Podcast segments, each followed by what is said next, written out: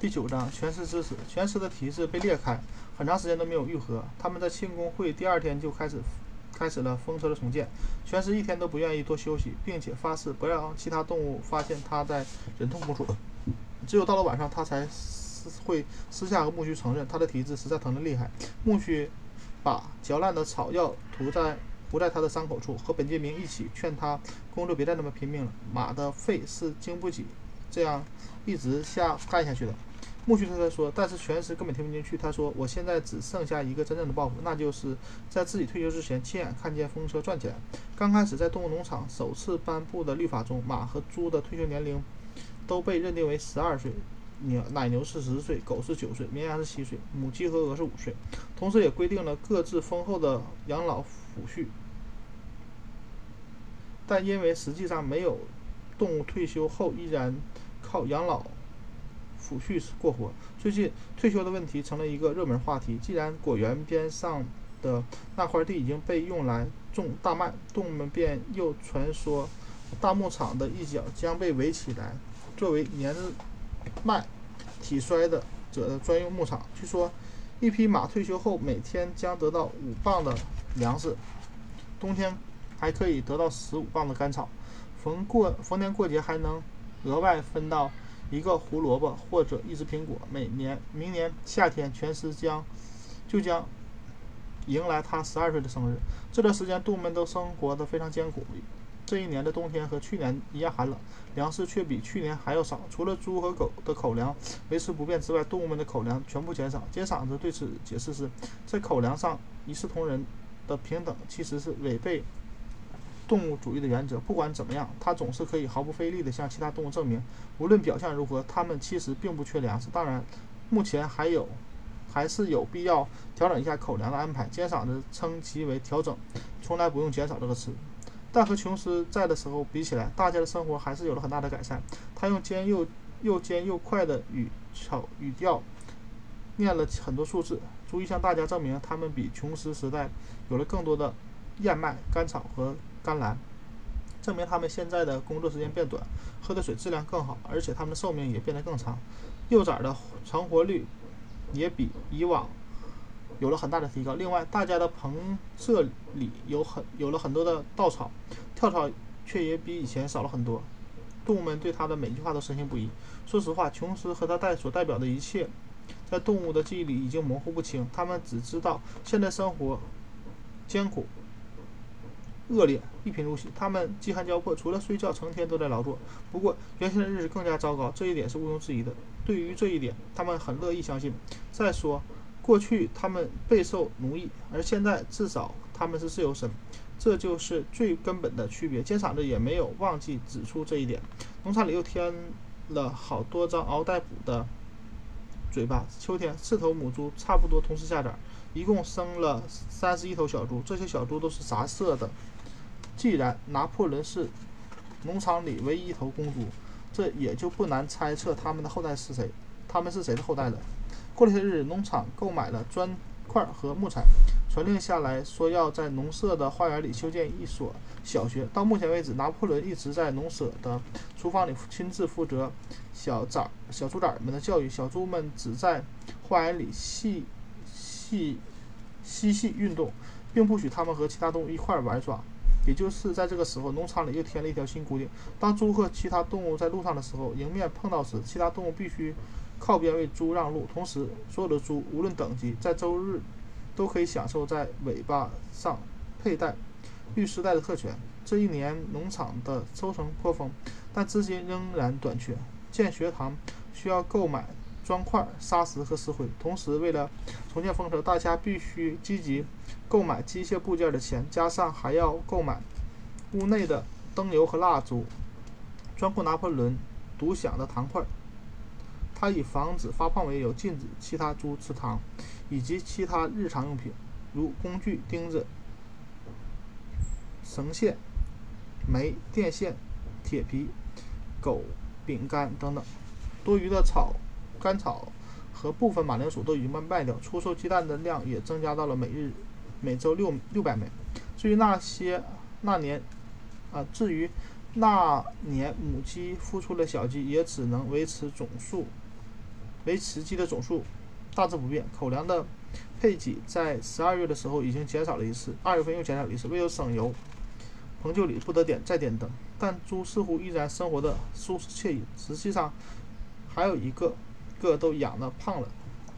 二月下旬的一个下午，小小的晾房，啊晾灶房里飘出了一阵阵郁郁醇厚、令人垂涎欲滴的香味儿，一直蔓延到了院子里。动物们还没有闻过这种香味儿。这座酿造房坐落在厨房的后面，在琼斯时代就一直闲置着。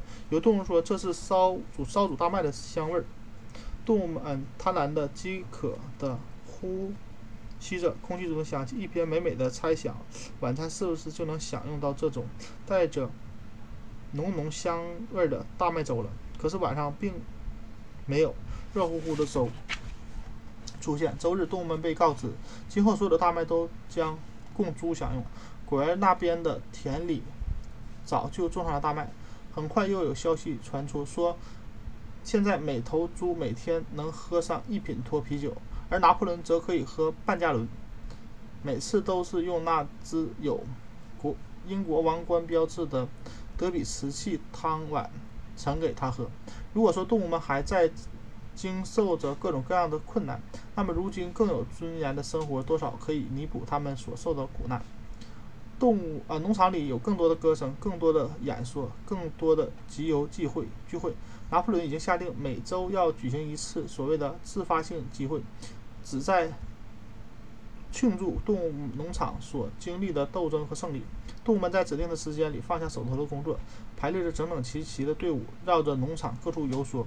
猪排在最前面，随后是马、牛、羊和其他家禽，狗走在游行队伍的侧面，而走在整支队伍最前面的则是拿破仑的那只黑色小公鸡，全是个牧区，负责举那面画着兽蹄和兽脚的绿旗，旗帜上又添了一行字：“拿破仑万岁。”游行完毕以后，动物们开始背诵。赞美拿破仑的诗句，尖嗓子发表演说，汇报近期粮食产量的增长，有时还会鸣一下枪。绵羊会是自发性集会的最忠实的拥护者。一旦有动物抱怨猪和狗不在的话，一部分动物有时候这样想：这是浪费时间，还害得大家要站在外面吹冷风。绵羊一定会齐齐的吟唱：四条腿好，两条腿不好。来制止这些动物继续发牢骚。不过总的来说，动物们还是喜欢这些庆祝仪式的。这些活动能时常提醒动物们，他们已经翻身成了主人，现在所付出的劳动都是为了自己的利益。这最终啊，最这终归还是值得庆幸的、欣慰的。因此，歌声、游声、尖嗓子、列的数据、鸣枪声、攻击的鸣笛、挥舞的旗帜，所有这些都能让他们忘却。腹中的饥饿，至少是暂时忘却。四月，动物农场宣布成立共和国，因此有必要推选一位总统。候选人只有一个，那就拿破仑。他全票当选。就在拿破仑上任的同一天，有消息传来，找到了，啊，说找说找到了雪球谋同谋雪球谋同琼斯的更详细的新资料。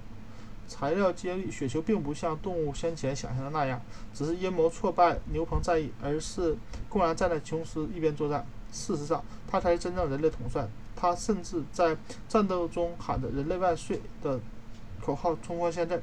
雪球背上的伤，少数动物可能记得，可能还记得他曾经看到过，其实是拿破仑用牙齿咬伤的。盛夏时节，几年不见。踪迹的乌鸦摩西突然出现在农场，他几乎没有变化，依然游手好闲，还是用和以前一样的口吻谈论糖果山。他会栖息在一在木栖息在一根木桩上，拍打着翅膀。只要有听众，他就能讲上个把小时。同志们，就是在上铁上面。他用大嘴指着天空的某一个位置，一副煞有介事的样子。就在那边，就有你们看到的那片乌云的另一个另一面，那就是糖果山了，一个快乐的国度。我们这些可怜的动物在那里什么活都不用干。他甚至宣称自己有一次飞得更高，竟然飞到了那里，看到了广阔无根的苜蓿草，看到了长在树篱上的亚麻籽蛋糕和糖块。对他的话，很多动物都信以为真。他们寻思着，现在的生活忍饥挨饿，累死累活，在另一个地方却存在着一个美好、更美好的世界。这难道不是很合情合理的事情吗？猪对摩西的态度却很难判断。他们对糖果山的故事一直表示不屑，说那是摩西的谎话。但是他们却允许他继续待在农场，什么活都不用干，却可以每天分到一吉尔的啤酒。全尸的提示。痊愈后，他干起活来更加卖力。实际上，那年所有的动物都过着奴役般的苦日子。除了动物农场的日常工作和风车的重建重建工作，从三月开始，他们还要为小猪修建学堂。要知道，半饿着的肚子，长时间的工作实在是难以忍受。但全尸从来没有动摇过。他的言行里找不到任何迹象表明他的精力已经不如从前。但是他的体力出现了一些变化，他的皮肤皮毛已经。失去了择日的光泽，昔日的光泽，健硕的后腰也似乎松垮萎缩了一些。其他动物说，当春天来到的啊，春天到来，草儿复出的时候，全尸就会恢复如初。但春天来了，全尸却没有壮实起来。有时，在通往采石场最高处的斜坡上，它紧绷肌肉，拖动着巨大的石块，似乎是全凭着意志力才可以。支撑着不倒下去。每当这时，动物们看见他的嘴唇抽抖动着双唇，颤抖着默念：“我要更加努力。”他已经无法发出声音。木须和本杰明再次劝他要小心身体，但全尸就是听不进去。他的十二岁生日马上要到了，只要能在他退休前储备到足够的食料，其他事情他才不会在意。夏天里的一个晚上，农场里突然传出了全尸出事的消息。那时候，他又独自。去出啊，独自出去拉石料到风车工地了。显然，这消息是真的。几分钟之后，两只鸽子匆匆飞回来报告：全尸倒下了，它侧翻在地上，起不来了。农场里大概有一半的动物都冲到风车工地的小山包，全尸躺在那里，身子在车轴之间。他伸长着脖子，却连头也抬不起来。他目光呆滞，已经被已被汗水浸透的身上。身体上毛发杂乱的粘连在一起，他的嘴角里流出丝丝的一股鲜血。木须倒跪倒在他的身边，全尸，他呼唤着他：“你还好吗？”“是我的肺出了点小毛病。”全尸声音微弱的说：“没事的，我想你们没有我也一定能把风车建起来，已经有足够的食料了。不管怎么样，我也只能再干一个月了。说实话，我可一直盼望着退休那天呢。本杰明的年纪也差不多，或许他们会让。”他和我一起退休吧，给我做个伴儿呢。我们得马上找去帮手。木须说：“快，谁跑去和尖嗓子报告信儿，告诉他们他这里出事了。”动物们纷纷跑回农舍，向尖嗓子报告消息。只有木须留了下来。另外还有本杰明，他趴在全尸身边，默默地用他的长尾巴为全尸赶走苍蝇。大约过了一刻钟的样子，尖嗓子来了，满脸的同情和关怀。他说：“拿破仑同志已经听说关于这位农场里最忠诚的成员的不幸遭遇。”并且感到无比痛心，他已经在此，啊，他已经在着手安排，会把全尸送到威灵顿的医院进行治疗。动物们对此略感不安。除了茉莉和雪球之外，还没有，哦，还没有动物离开过农场呢。他们也看不到，呃，也不想看到自己生病的同胞落在人人类的手里。不过尖嗓子没费多大力气就说服了他们。照他的说法，威灵顿的兽医可以让全尸得到很好的治疗，那比留在农场。要有效的多。大约半小时之后，全尸稍稍恢复了一点力气，很艰难地爬起来，步履蹒跚地走回了马厩。木须和本杰明早已为他铺好了软软的稻草床。接下来的两天里，全尸在马厩里休息。猪送来了一大瓶粉红色的药，这是他们从农舍浴室里的药柜里找到的。木须负责每天两餐，让后让全师服用这种药。晚上，木须躺在全师的马厩里陪他聊天。本杰明。则替他赶走苍蝇。全师说，对他发生的事情一点都不感到难过。如果恢复得好，他还能，他还能再活两三年。他盼望着能在大牧场的一角享受晚年。这是他这辈子终于可以按空下来学习知识，提高自己。他说，他学，他会用余生学会剩下的二十二个英文字母。然而，本杰明和牧区只能。在干完活以后，才有时间陪全尸一天。一辆货运马车驱使来带走全尸。那时候，动物们都在猪的监督下，在甘蓝田里除草。当他们看见本杰明从住处飞奔而来，扯着嗓子叫喊时，全都呆住了。他们从来没有看到过本杰明如此激动。的确，这也是大家第一次看到他跑成这样子。快快！他叫道：“快过来，快过来！”他们要把全尸带走。不等猪崽同意，动物们全都扔下手里的活活，跑回农场住处。一点也不假。院子里停了一辆密紧啊紧密的大型马车，有两匹马拉着。车上车身上印着一些字。一个面相狡猾、戴着一顶平顶圆礼帽的男子坐在赶车的位置，而全尸已经不在马厩里了。动物们围在了马车四周。再见，全尸！他们齐声道别道：“再见，傻瓜，傻瓜！”本杰明叫嚷着，让动物们边上在动物的边上跳来窜去，着急的跺着腿子：“傻瓜，你们没看到马车上写的是什么吗？”动物们安静了。动物们听了，安静下来。莫里尔开始辨认起车上的字来，但板杰明把他们推到一边，在死一件死一般的寂静中，他念道：“埃尔弗雷德·西蒙斯·惠灵顿。”屠马人兼熬胶工，经营兽皮、骨粉、出售狗窝。难道你们还不明白这是什么意思吗？他们要把全尸拉去屠宰场。动物们爆发了一阵惊吼的叫叫喊声。这时候，车厢上的男子挥鞭策马，马车一路小跑离开了农场的院子。动物们在跟在后面大声呼喊。苜蓿冲在最前面，马车开始加速。苜蓿迈着。短胖的四肢奋力追赶，终于小跑起来。全尸，他叫着：“全尸，全尸，全尸！”就在这时，全尸好像是听到外面的喧哗声，从马车后面的小窗户里探出他的鼻尖，带有一道白色的面孔。全尸，苜蓿绝望无助地喊着：“全尸，你出来，快点，快点出来！他们要拉你去送死！”所有的动物一起就出来，全尸出来。但是马车已经全速上路，离动物们越来越远。谁也不知道全尸是否听懂了木须对他说的话，但过了一会儿，他的脸从窗户里消失了。从车厢里传来了激烈的马蹄踢打撞击的声音。全尸正在奋力挣脱。要是以前用不了两下几下，全尸的马蹄一定会让车厢粉身碎骨。可是今非昔比，他再也没有以前的力气了。那力气了。不过，呃，不多久，车厢里的踢打声就越来越弱，最后一点儿。声音也听不到了。绝望的动物们开始恳求拉车的两匹马，让他停下脚步。同志们，同志们，大声，大家叫道：“别让自己的同胞兄弟去送死！”但是这两头愚蠢的畜生根本不明白发生了什么，只是充耳不闻，一个劲儿地加快步伐前往往前赶。全尸的脸再也没有在窗口出现。有些有动物想到他们可以跑到前面关上五道闸。五道闸木门，但是已经太晚了。马车很快地穿过了木门，消迅速消失在大路上。此后，大家再也没见过全尸。天三天之后，动物们被告知，全尸虽然得到了精心治疗，最终还是病逝在了威灵顿的医院里。金嗓子把这个消息告诉大家，他说：“全尸临终的时候，他一直陪在全尸身边。这是我见过最感人的场面了。”金嗓子抬起一只蹄子，抹着眼泪说：“我在他床边。”看到他离开，最后的时刻，他虚弱的几乎无法说话。